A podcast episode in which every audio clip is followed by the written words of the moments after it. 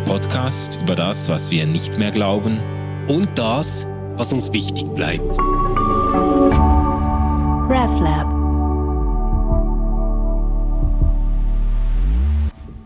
Herzlich willkommen zu einer neuen Folge von Ausgeglaubt. Hallo Staffel. zusammen. Stefan und ich nehmen uns die großen Texte der Bibel vor und heute, also nicht ganz ohne Herzklopfen, äh, darf ich vorstellen, geht es um die Geburtsgeschichte Jesu. Genau, genau. Um die Weihnachtsgeschichte quasi, den Text, den alle verinnerlicht haben aus dem Lukas-Evangelium. Ähm, also mindestens diesen Anfangssatz, oder den, den kennt wahrscheinlich wirklich fast jedes Kind noch irgendwie. Ja. Also es geschah aber in jenen Tagen, dass ein Erlass ausging vom Kaiser Augustus, dass alle Welt geschätzt würde.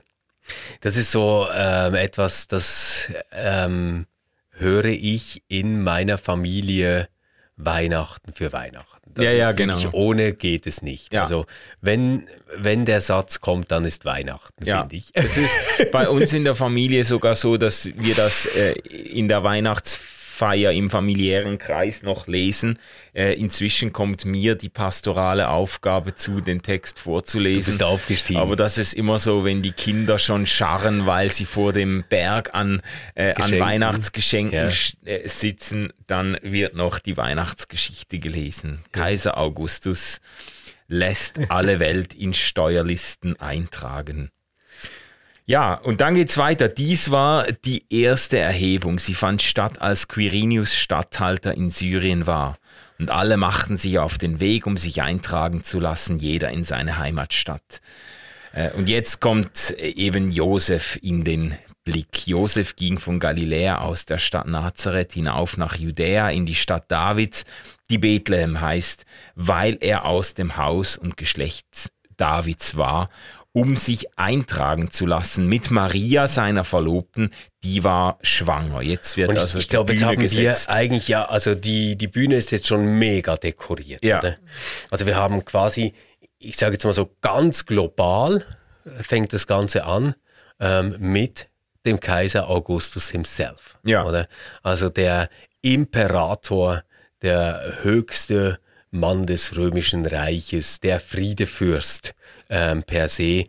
Der ähm, Weltherrscher. der Weltherrscher. Mhm. Der, der beginnt, dann, dann kommt so dieser Statthalter vor, da kann man sagen, da sinkt es jetzt äh, ziemlich ab von der Flughöhe. Ja. Aber es steigt gleich wieder rasant an, ähm, weil ja diese äh, Zählung, diese Zählung zwingt Josef und Maria dazu, nach Bethlehem zu gehen, in die Stadt Davids. Und David ist natürlich ähm, der Urvater quasi, also mhm. die Stammeslinie, aus der der Messias kommen muss. Ja. Also wir haben eigentlich jetzt ähm, den Imperator mit Augustus und jetzt haben wir auch gleich die Möglichkeit für den Messias, nämlich indem David und seine Ahnenlinie genannt wird. Oder? Ja, genau. Und dann geht's weiter. Es geschah, während sie dort waren, dass die Zeit kam, da sie gebären sollte, also Maria.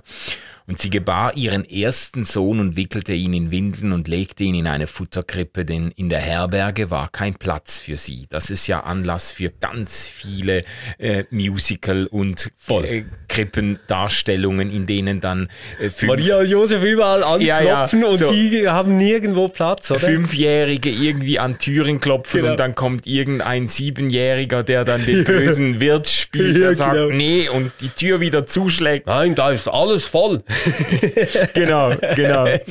Ja, und dann, und dann, äh, dann geht es eben Richtung, Richtung Hirten dann. Es waren Hirten in jener Gegend auf freiem Feld und hielten in der Nacht Wache bei ihrer Herde. Jetzt kommt der Engel ins Spiel. Genau. Und ein Engel des Herrn trat zu ihnen, und der Glanz des Herrn umleuchtete sie, und sie fürchteten sich sehr. Da sagte der Engel zu ihnen, Fürchtet euch nicht, denn seht, ich verkündige euch große Freude, mit die allem Volk widerfahren wird. Und ähm, das muss man sich jetzt nochmal verdeutlichen. Also wir hatten zuerst diese ganz große Szene, Kaiser Augustus, König David himself, also die ganz großen. Ähm, dann Maria und Josef werden eingeführt, das Kind kommt zur Welt, abrupter Szenenwechsel, wir sind bei den Hirten auf dem Feld. Mhm. Und ähm, das ist ganz bestimmt kein Zufall dass die Hirten ähm, diejenigen sind, die jetzt erfahren, was eigentlich auf dieser Weltbühne gerade gespielt wird. Es ist nicht Augustus, der das kapiert. Ja. Es ist kein ähm, römischer Statthalter, der versteht, was jetzt gerade in der Weltgeschichte abgeht, sondern es sind die Hirten auf dem Felde, denen gesagt wird, euch wurde heute der Retter geboren, der Gesalbte, der Herr in der Stadt David. Mhm. Und das ist jetzt schon eine Verrücktheit, die alles ähm, zusammenzieht, was wir am Anfang haben. Also nämlich, ähm, also euch ist der Retter geboren, das ist der Salvator, der Retter. Ja. Ähm, und äh, der Gesalbte, das ist der Messias. Exakt. Ähm, und der Herr, das ist der Imperator. Und jetzt haben wir eigentlich diese ähm, lustige Trias, also derjenige, der jetzt geboren ist, der hat zwei Kaisertitel, mhm. nämlich Salvator und Imperator. Die gehören beide dem Augustus, ja. der ganz am Anfang eingeführt ja. worden ist. Im griechischen Kyrios. Genau. Das ist, Kyrios, der, ja. das ist der Herr. Der Herr, genau. Und in der Mitte haben wir den Messias, den Gesalbten. Also da haben wir David wieder drin.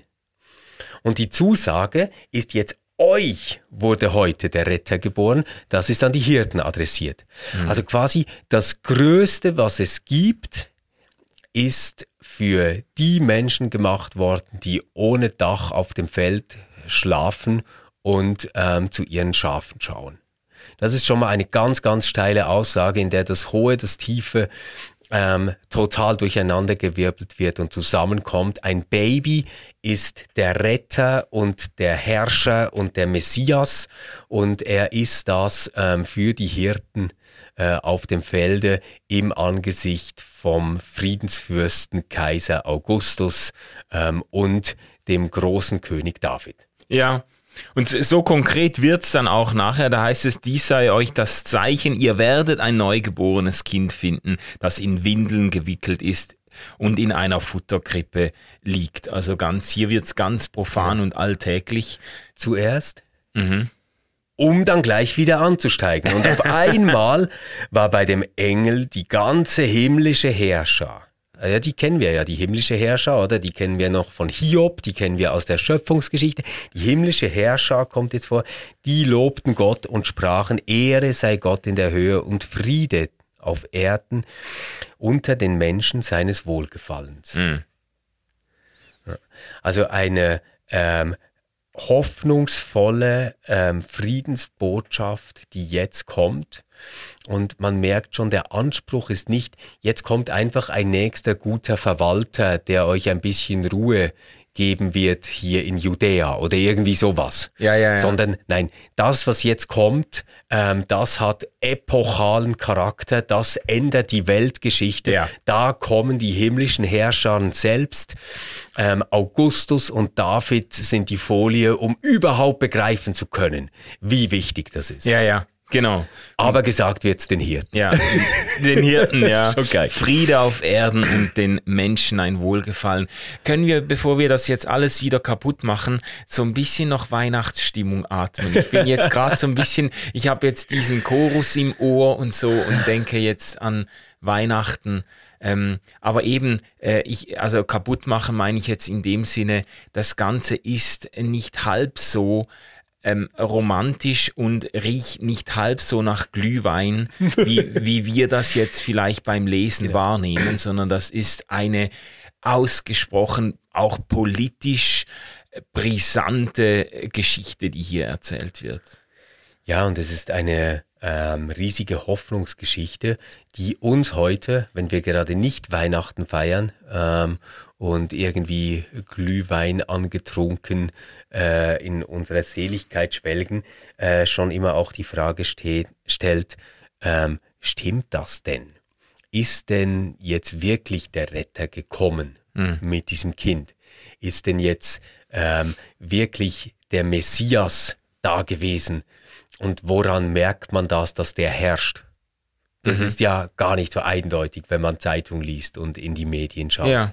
Und ich glaube, die Geschichte selbst antizipiert das schon in einer gewissen Weise, denn eigentlich könnten jetzt die Hirten sagen, naja, dann ist ja super, ähm, toll, dass der gekommen ist, dann werden wir das ja bald sehen ähm, und vielleicht weiter schlafen, aber das machen sie nicht, sondern sie sagen, lasst uns nach Bethlehem gehen und die Geschichte sehen, die der Herr uns kundgetan hat. Also die wollen jetzt eigentlich mit eigenen Augen sehen, was ihnen da erzählt worden mhm. ist. Ja. Und die wollen sich das anschauen. Und sie gingen eilends und fanden Maria und Josef und das neugeborene Kind, das in der Futterkrippe lag. Und als sie es sahen, taten sie das Wort kund, das ihnen über dieses Kind gesagt worden war. Ja, was wurde ihnen denn gesagt? Ihnen wurde gesagt, euch wurde heute der Retter geboren, mhm. der Gesalbte, der Herr in der Stadt David. Und das ist, das ist, glaube ich, wie die Mitte der ganzen Geschichte. Also wenn ja. du die Message ähm, verdichten müsstest auf, mhm. auf einen einzigen Satz, dann wäre die brüllende Botschaft ähm, dieser Geburtsgeschichte, euch wurde heute der Retter geboren, der Gesalbte, der Herr in der Stadt Davids. Mhm. Und die Hirten werden jetzt selbst zu Verkündiger äh, und, äh, und Verkündigerinnen, die das Maria und Josef erzählen hey, das Kind, das da liegt, das ist der Retter, das ist der Messias, das ist der Herr, der jetzt hier in der Stadt Davids geboren worden ist. Das mhm. ist schon crazy. Ja, ja. Und man spürt aber diesem Schlüsselvers 11, spürt man eben auch ab, dass es sich um eine ganz ähm, spannungsvolle Ausgangslage handelt. Und das bestätigt sich ja dann auch in der, in der folgenden äh, Geschichte, im, in der Fortsetzung, dass eigentlich diese Geburt Jesu von Anfang an so zwischen den Fronten stattfindet oder bedroht ist irgendwo durch die, das politische Setting. Man kann nicht einen Herrscher und Erlöser und Weltenherrn ankündigen mit denselben Worten, mit denen ein Kaiser gepriesen wird und denken, das hätte keine Konsequenzen. So wird die Geschichte dann auch erzählt, der Kindermord in Bethlehem. Also ja. von, von den ersten Jahren an ist das Leben dieses Kindes eigentlich bedroht und findet unter politisch prekären äh, ja. Umständen statt. Ja, genau.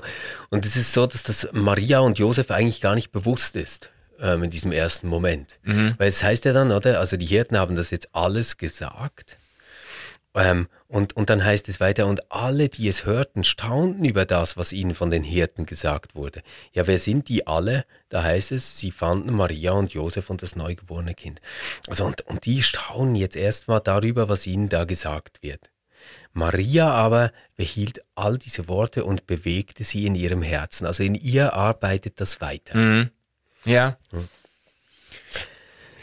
Und dann heißt es, und die Hirten kehrten zurück und priesen und lobten Gott für alles, was sie gehört und gesehen hatten, so wie es ihnen gesagt worden war. Das sind eigentlich so quasi die ersten Evangelisten, die ja. verkündigen das Evangelium. Mhm. Uns ist der Retter geboren. Quasi, ja, genau. Ja? genau. Ähm, und als acht Tage vorüber waren und er beschnitten werden sollte, da wurde ihm der Name Jesus gegeben, der von dem Engel genannt worden war, bevor er im Mutterleib empfangen wurde. Mhm. Und jetzt endet diese Geburtsgeschichte. Ja.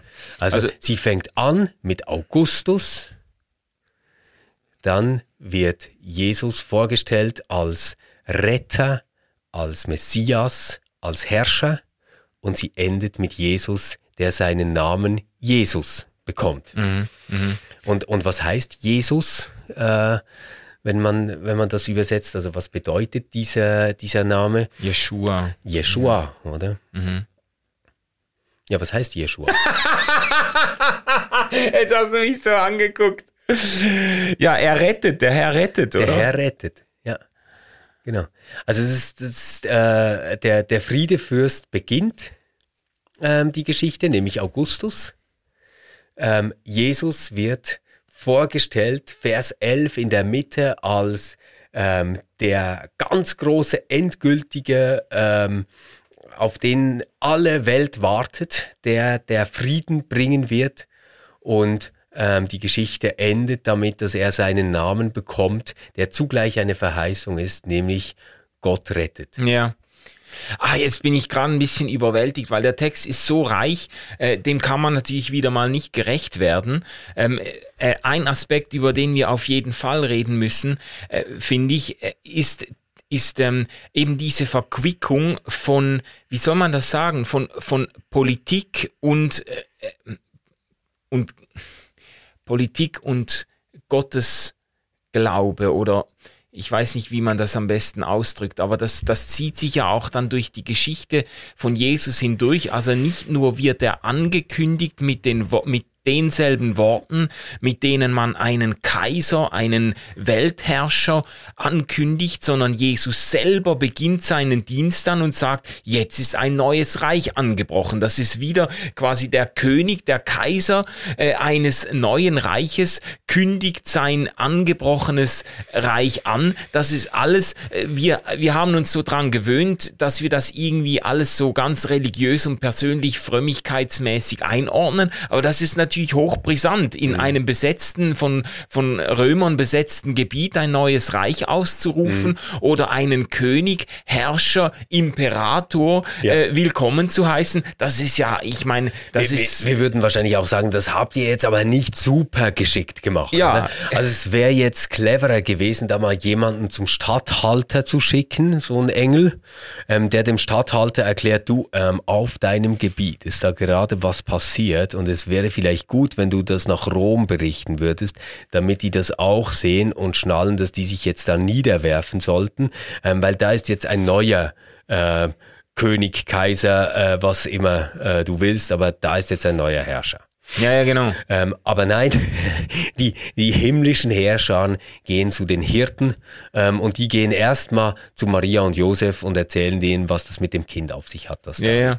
Ja, bei Matthäus kommt ja dann dieser Aspekt ins Spiel, als dann die, die Weisen aus dem, äh, aus dem Morgenland, die, die Magier, ähm, dann beim, beim König aufkreuzen. Ja, genau. Und mm. der hat keine Ahnung. Der hat keinen Plan und ist dann eben sehr alarmiert. Ja, genau. da, also an, an dieser Geschichte spürt man die Brisanz, die in diesen Titeln steckt, mhm. ja, weil äh, so wie das erzählt wird, ist dann der ist dann der der König eben der Kaiser eben ganz ganz schockiert, das ja. zu hören, was ein neuer, was ein König ist geboren, ein Retter, was heißt, das sind seine Titel. Da macht genau. ihm einer seinen Thron streitig, ja. Ja, ja und ähm, ich, ich glaube auch, dass eine Weisheit darin steckt, wie wir diese Weihnachtsgeschichte in Krippenspielen erzählen. Es ist halt dann nicht mehr eine Geburtsgeschichte, es ist dann wirklich eine Weihnachtsgeschichte. Mhm. Ähm, und da frei zusammen kompilieren, oder? Zwischen ähm, quasi dem Kindermord, der da in Auftrag gegeben wird, also dass alle ähm, neugeborenen Kinder getötet werden.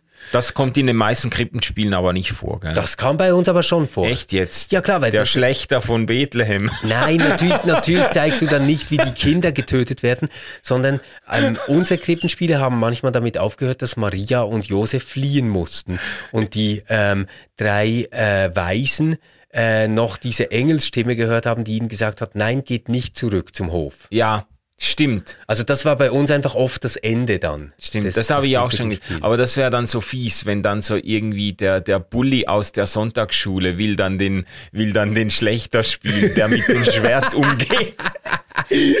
Scheiße. So die Rolle für die Schwererziehbaren. Ja, genau. ähm, du hast keinen Text, aber du darfst grimmig reinblicken. Kein Text.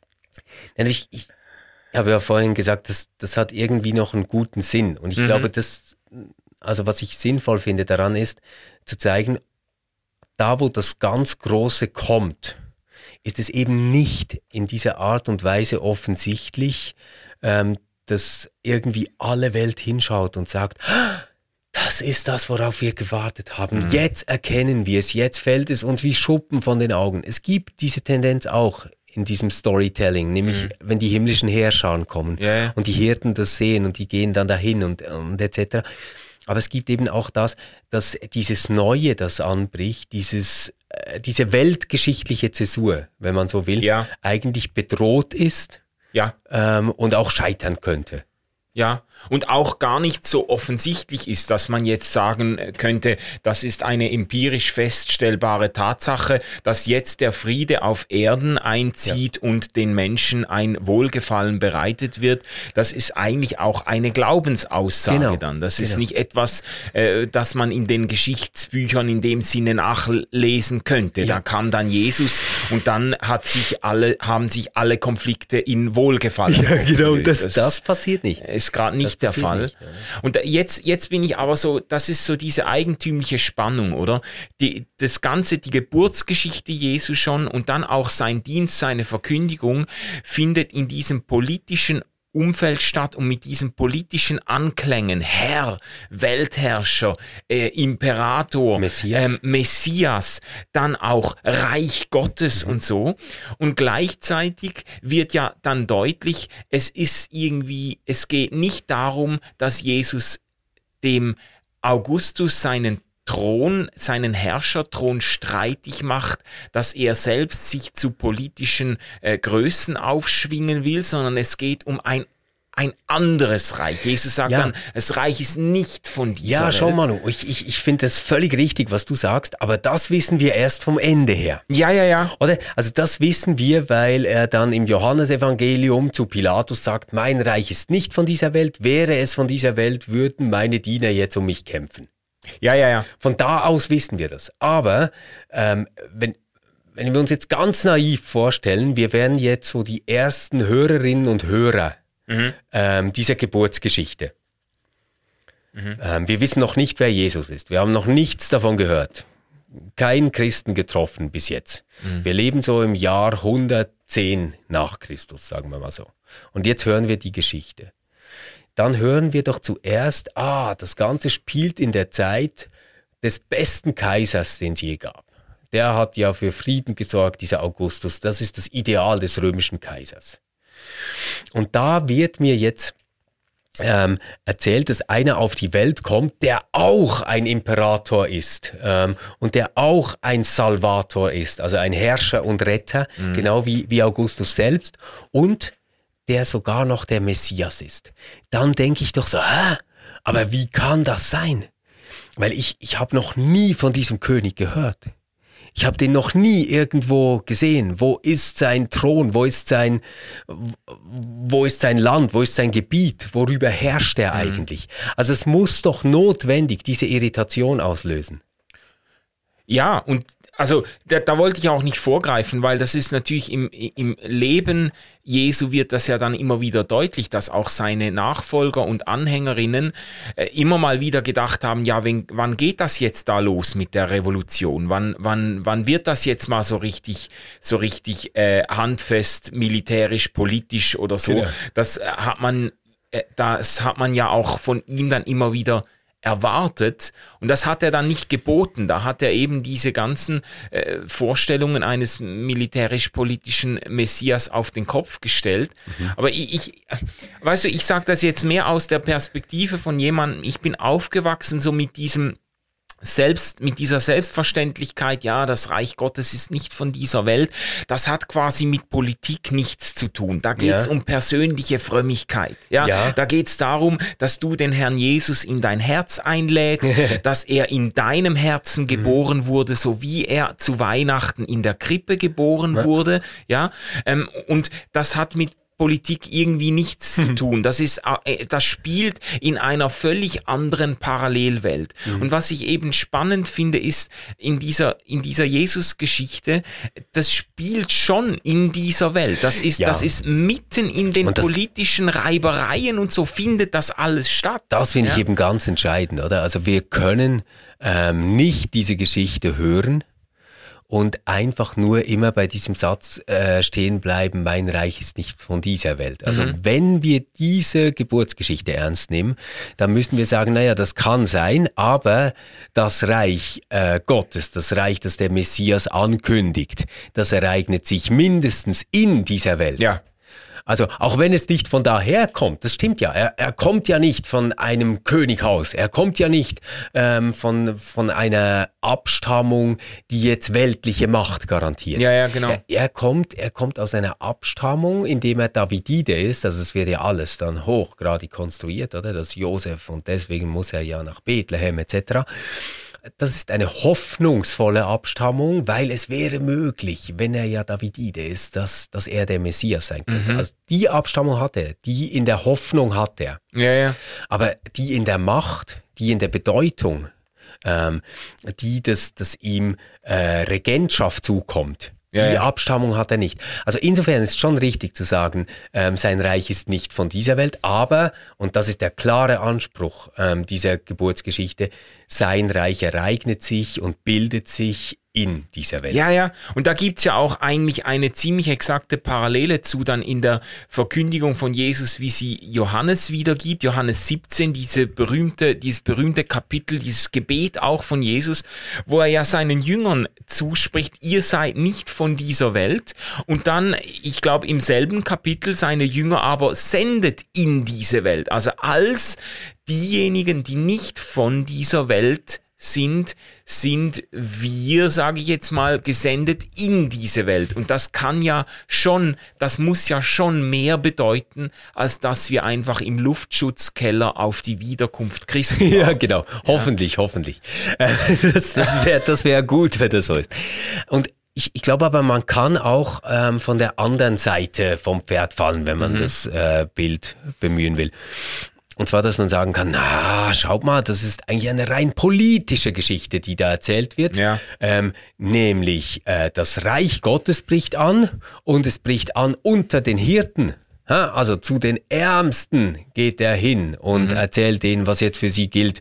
Sie erfahren es, äh, sie setzen es quasi in die Welt, indem sie allen davon erzählen etc. pp.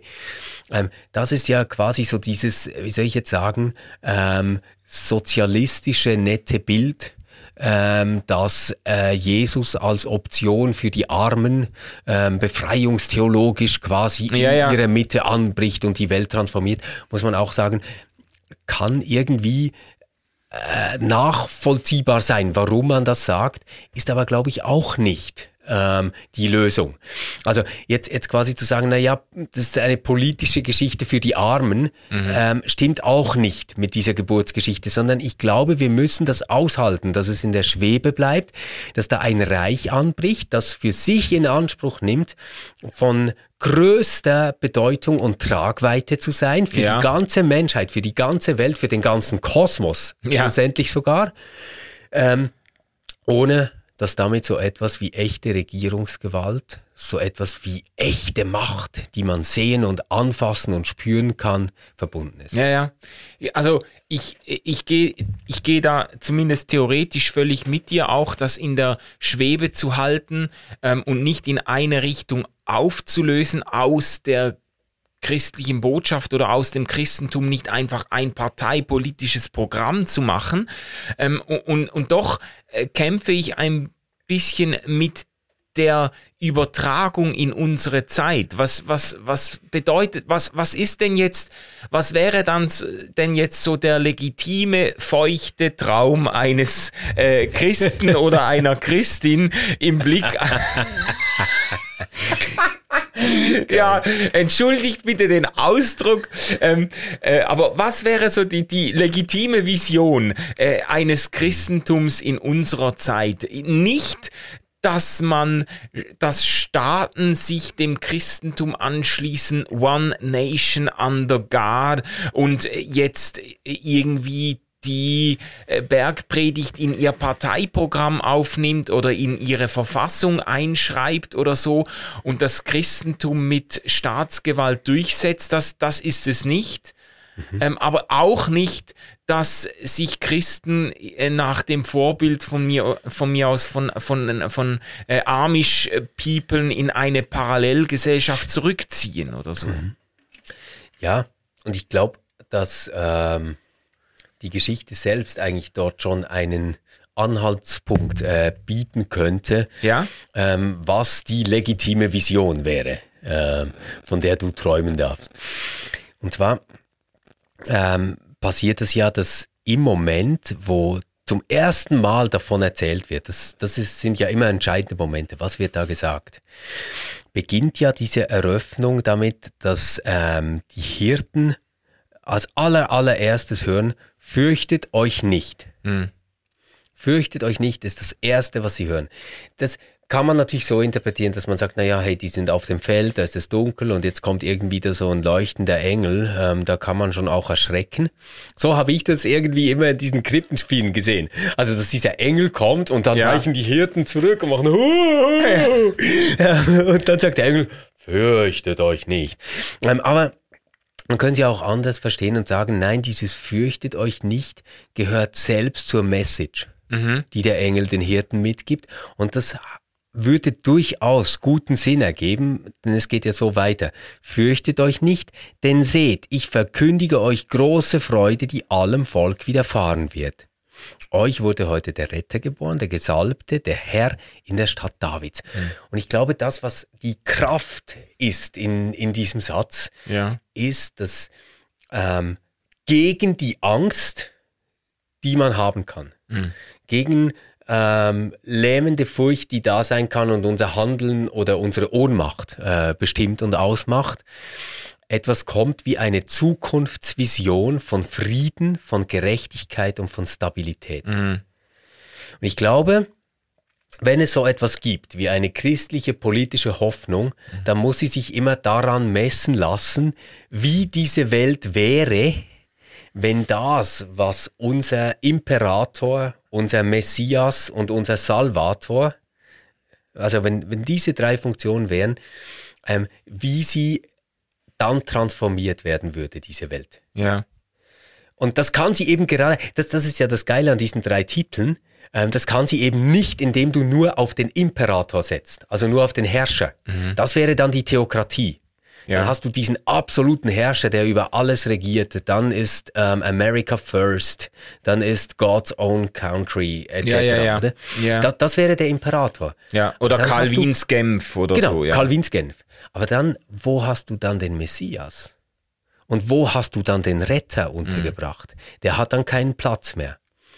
Und ich glaube also, ähm, so eine ähm, Vision für das, wie äh, christlich Macht verteilt werden könnte mhm. in Politik oder wie sie gut ausgefüllt werden würde, wäre ein ständiges sich hinterfragen, haben wir alle diese drei Positionen besetzt? Also mhm. ist da etwas Rettendes, das uns eine Perspektive gibt für eine offene Zukunft, auch wenn wir vielleicht unter die Räder gekommen sind. Mhm. Ganz konkret, funktioniert unser Sozialstaat?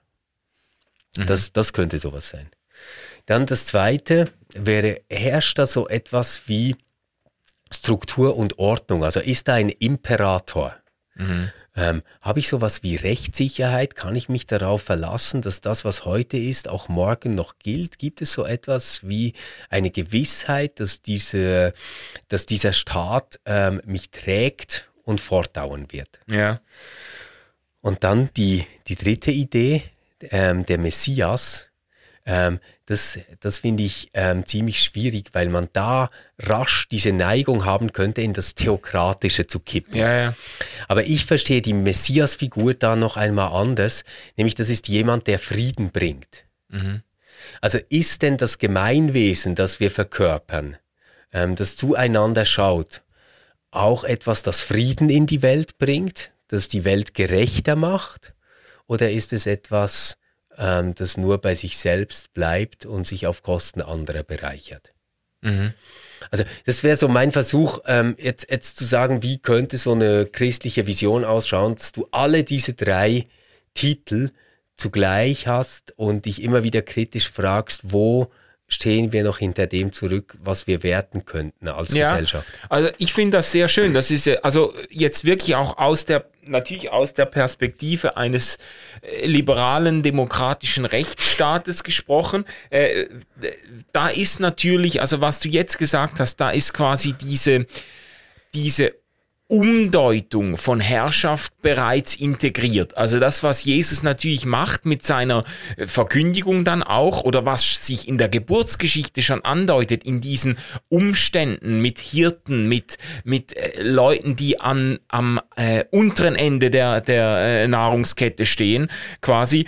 Ähm, was sich da so, schon andeutet und in der Verkündigung dann fortsetzt, dieses, dieses, diesen Mut, den Jesus beweist, Herrschaft auf den Kopf zu stellen und zu sagen, Herrschaft bedeutet nicht, dass ich mich dem anderen mit Gewalt äh, ähm, du, durchsetze, sondern Herrschaft bedeutet, das Beste für den anderen zu wollen und Verantwortung zu übernehmen. Mhm. Also das mhm. ist quasi dann, das und ist sein schon eigenes eingebaut. Handeln in eine Perspektive zu stellen, dass das möglich sein wird. Also mhm. ich, ich finde, zu dieser Art von Herrschaft gehört eine, eine positive Zukunftsvision, eine Hoffnung. Ja. Ähm, und das ist ja schon etwas, was wir oft da, wo es in Politik und Gesellschaft schief läuft, mhm. gerade andersrum erleben, nämlich dass das, was uns leitet, Angst ist. Ja. Also, dass es immer eine Reaktion ist auf einen schlimmen Zustand, der eintreten könnte. Mhm. Also, dass wir aus Furcht handeln. Das stimmt. Da, also das kannst du an, ja? das kannst du an vielen Abstimmungen und so jetzt in der Schweiz auch genau. ablesen, genau. bis hin in die äh, Plakate, die gedruckt und ja. aufgehängt werden. Ja. Da wird ganz oft mit Angst oder mit Ängsten Politik genau. gemacht. Also der Populismus auf der linken und auf der rechten Seite äh, gewinnt immer mit Angst. Mit mhm. Angstbildern, die er in deinen Kopf äh, setzen kann. Die Alternative dazu, ähm, dieser Imperator, der eben auch ein Salvator ist und ein Messias, wäre eben eine positive Zukunftserwartung zu haben, so etwas wie eine frohe Hoffnung, auf die man ähm, zugeht. Ja, ja, ja. Also das finde ich sehr schön, weil sich das ja jetzt wieder ganz elegant mit diesem Zuspruch des Engels verbindet, fürchte dich nicht. Genau. Also, also ja, ja. Wir, wir, wir betreiben auch als, äh, als Christinnen und Christen, wir, wir hegen eine Hoffnung für die Gesellschaft und für unser Land, das eben nicht von Angst geleitet ist. Aber da, das setzt ja dann schon voraus, dass man irgendwie mit dem Wirken dieses Gottes in unserer Zeit noch rechnet, weil es gibt ja schon auch Grund, es gibt ja auch berechtigten Grund für Ängste, weißt du, es sind ja nicht ja, alle Ängste. Ja, aber, aber weißt du, ich, ich, ich finde auch, ich, ich finde auch, dass das tatsächlich etwas ist, was man äh, wahrnehmen und spüren kann. Ähm, du staunst jetzt vielleicht, dass das von mir kommt, aber ich, ich glaube schon, ähm, dass, dass Gott gerade in der Weise wirkt ähm, in unserer Gesellschaft und in unserer Zeit, dass es nämlich unter allen Umständen immer wieder die Möglichkeit gibt, ähm, dieses fürchte dich nicht ähm, zu sagen. Mhm. Und zwar noch nicht mal, wenn du an einen Retter glaubst, noch nicht mal, wenn du diesen Glauben dann teilst. Ja, das ja. Denn musst du vielleicht noch gar nicht verstehen, dass dann den Hirten gegeben wird. Ja. Die haben das ja zuerst auch nicht verstanden. Aber trotzdem hat es gereicht, dass sie aufgebrochen sind und sich das angeschaut haben. Mhm, mh. ähm, aber, aber dieses fürchte dich nicht ähm, zu sprechen und zu leben, als ob keine Furcht nötig wäre, bringt das in die Welt, ähm, was, sie, was sie gerechter und hoffnungsfroher macht. Und ich glaube, dass, dass es nicht so ist, dass wir zuerst Gott erfahren müssen und uns dann nicht mehr fürchten, sondern dass uns zuerst einer sagen muss, fürchte dich nicht und wir auf dem Weg des sich nicht fürchtens, das sich ja nicht im, in der Nichtfurcht zeigt, sondern in der Hoffnung, in der Vision, in der Zuversicht, ja. eigentlich schon auf einem Weg sind mit Gott. Ja, also das finde ich jetzt noch, also um das ein bisschen nüchtern auch einzuholen, das, das bedeutet ja nicht, dass man nicht anerkennen würde, dass es berechtigte Gründe zur Angst gibt, sondern dass man sagt, es gibt noch bessere Gründe zur Hoffnung. Also, weißt du, dass. Also, ich, ich, ich glaube aber, dass, dass äh, diese Idee des Fürchte dich nicht sogar noch eine Möglichkeit vor jedem Grund ist. Also, man, man kann verschiedene Beispiele nehmen, aber sagen wir jetzt ähm, die Welle an geflüchteten Menschen, die wir hatten vor mhm. ein paar Jahren. Ja. Da kannst du jetzt hingehen und du kannst ausmessen und sagen, Deutschland ist so groß, die haben so eine Infrastruktur, die können so und so viele Millionen Menschen aufnehmen, ohne dass denen was passiert. Die Schweiz ist so groß, die können das tun. Du bist aber schon am Rechnen mhm. und du bist am Verwalten. Ja. Und das, was hier als Alternative entgegenkommt, ist so ein mutiges, ähm, und, und zwar wirklich mutig jetzt in einem guten Sinne, also nicht tollkühn, sondern wirklich mutig zu sagen, ähm, wir lassen uns nicht von den Ängsten und unserer eigenen Kleingeistigkeit leiten, sondern von einem Bild, dass das gut wird, dass da Zusammenleben möglich ist, mhm. dass es besser ist, als wir es jetzt kennen. Wir müssen uns nicht fürchten. Mhm. Ja, ja, ja. Ja, das, das war ja dann eigentlich, was Angela Merkel mit diesem Wir schaffen das irgendwo signalisiert hat, durchaus auch mit Anklängen an eine, eine, eine christliche Ethik oder so. Ja. Dafür hat sie aber auch ganz mächtig eingesteckt. Was ja. ich, und es ist auch der Reflex, ist jetzt, also ich finde das eben spannend, wenn, wenn, wenn du das so, wenn du das so ausmalst, dass ich denke, das passt nicht wirklich auf die Wahrnehmung des Christentums in unserer Zeit unbedingt. Also ich habe eher das Gefühl, dass äh, Christen, äh, besonders konservative Christen, besonders angstmotiviert argumentieren und eben konservativ sind auch im Sinne von irgendwie, es wird doch nur immer schlechter und man muss ja. versuchen, den Zerfall so lang wie möglich aufzuhalten und da ist quasi die, äh, wie soll ich sagen, da ist die Angst mit schon mit eingebaut, die Angst vor dem Ende oder die apokalyptische äh, Vision und so. Das ist jetzt, da, da, das hast du jetzt komplett gegen diesen Strich gebürstet, ja? Ja, vielleicht, aber, aber weiß ich, ich glaube halt, also zwei Dinge noch ähm, zu, zu Angela Merkel. Das eine ist, sie hatte ja recht, die haben das ja geschafft. Also mhm. das kann man ganz einfach zeigen. Ja. Äh, Deutschland geht's besser als je zuvor, oder? Deutschland hat das geschafft. So, nur, das hat ihr überhaupt nichts genutzt. Mhm. Ähm, politisch hat sie das beschädigt. Und das zeigt aber, dass nicht das Richtige oder ähm, das Gute oder das, was funktioniert, ähm, uns gesellschaftlich oder politisch Kredit bringt, sondern dass immer diejenigen die Welle reiten werden, die unsere Ängste gut bewirtschaften können. Mhm. Und das ist die Weisheit und die Klugheit äh, dieser Geburtsgeschichte, dass sie eben nicht sagt, fürchte dich nicht, du wirst es schon schaffen, mhm. sondern sie sagt, fürchtet euch nicht, euch ist der Retter geboren. Mhm. Der Messias, äh, der Herrscher. Also das heißt quasi, der Blick wird eben nicht einfach auf die eigenen Möglichkeiten, Unmöglichkeiten, Ängste gerichtet, mhm ähm, sondern auf den Retter, der da ist. Ja. Und ich glaube, dass genau in dem Moment, wo es uns gelingt, nicht auf die eigenen Ängste und Begrenzungen zu schauen, sondern ähm, einen Moment den Blick zu heben und auf diesen Retter zu schauen, der mhm. da kommt, mhm. dass er dann da ist und dass er gar nie anders da ist, als indem wir den Blick heben können. Mhm. Sonst machen wir immer ein Prinzip aus ihm oder, oder irgend so ein Mist. Aber ich glaube, in diesem Moment vom, vom Aufblicken und Hoffnung fassen, dann ist er wirklich da. Ja. Stefan, das ist doch jetzt irgendwo ein sehr schönes Schlusswort zu dieser Episode und ich bin ehrlich gesagt ganz erstaunt, was jetzt daraus geworden ist und auch glücklich damit. Schön. Ähm, ich bin ge auch gespannt, was ihr als Hörerinnen und Hörer zu der ganzen Geschichte zu sagen habt.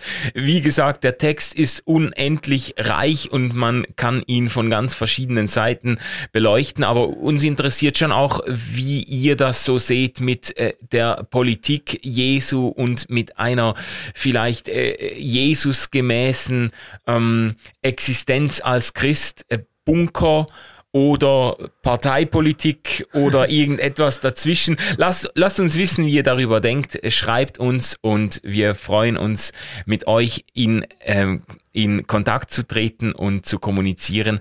Nächste Woche sehen wir uns wieder, wenn es wieder heißt, ausgeglaubt. Und da sprechen wir über die Bergpredigt. Ja, genau. Äh, konkret glaube ich über die Seligpreisungen. Das wird Ganz richtig genau. gut. Super, bis dann. Habt's Tschüss gut. Zusammen. Tschüss.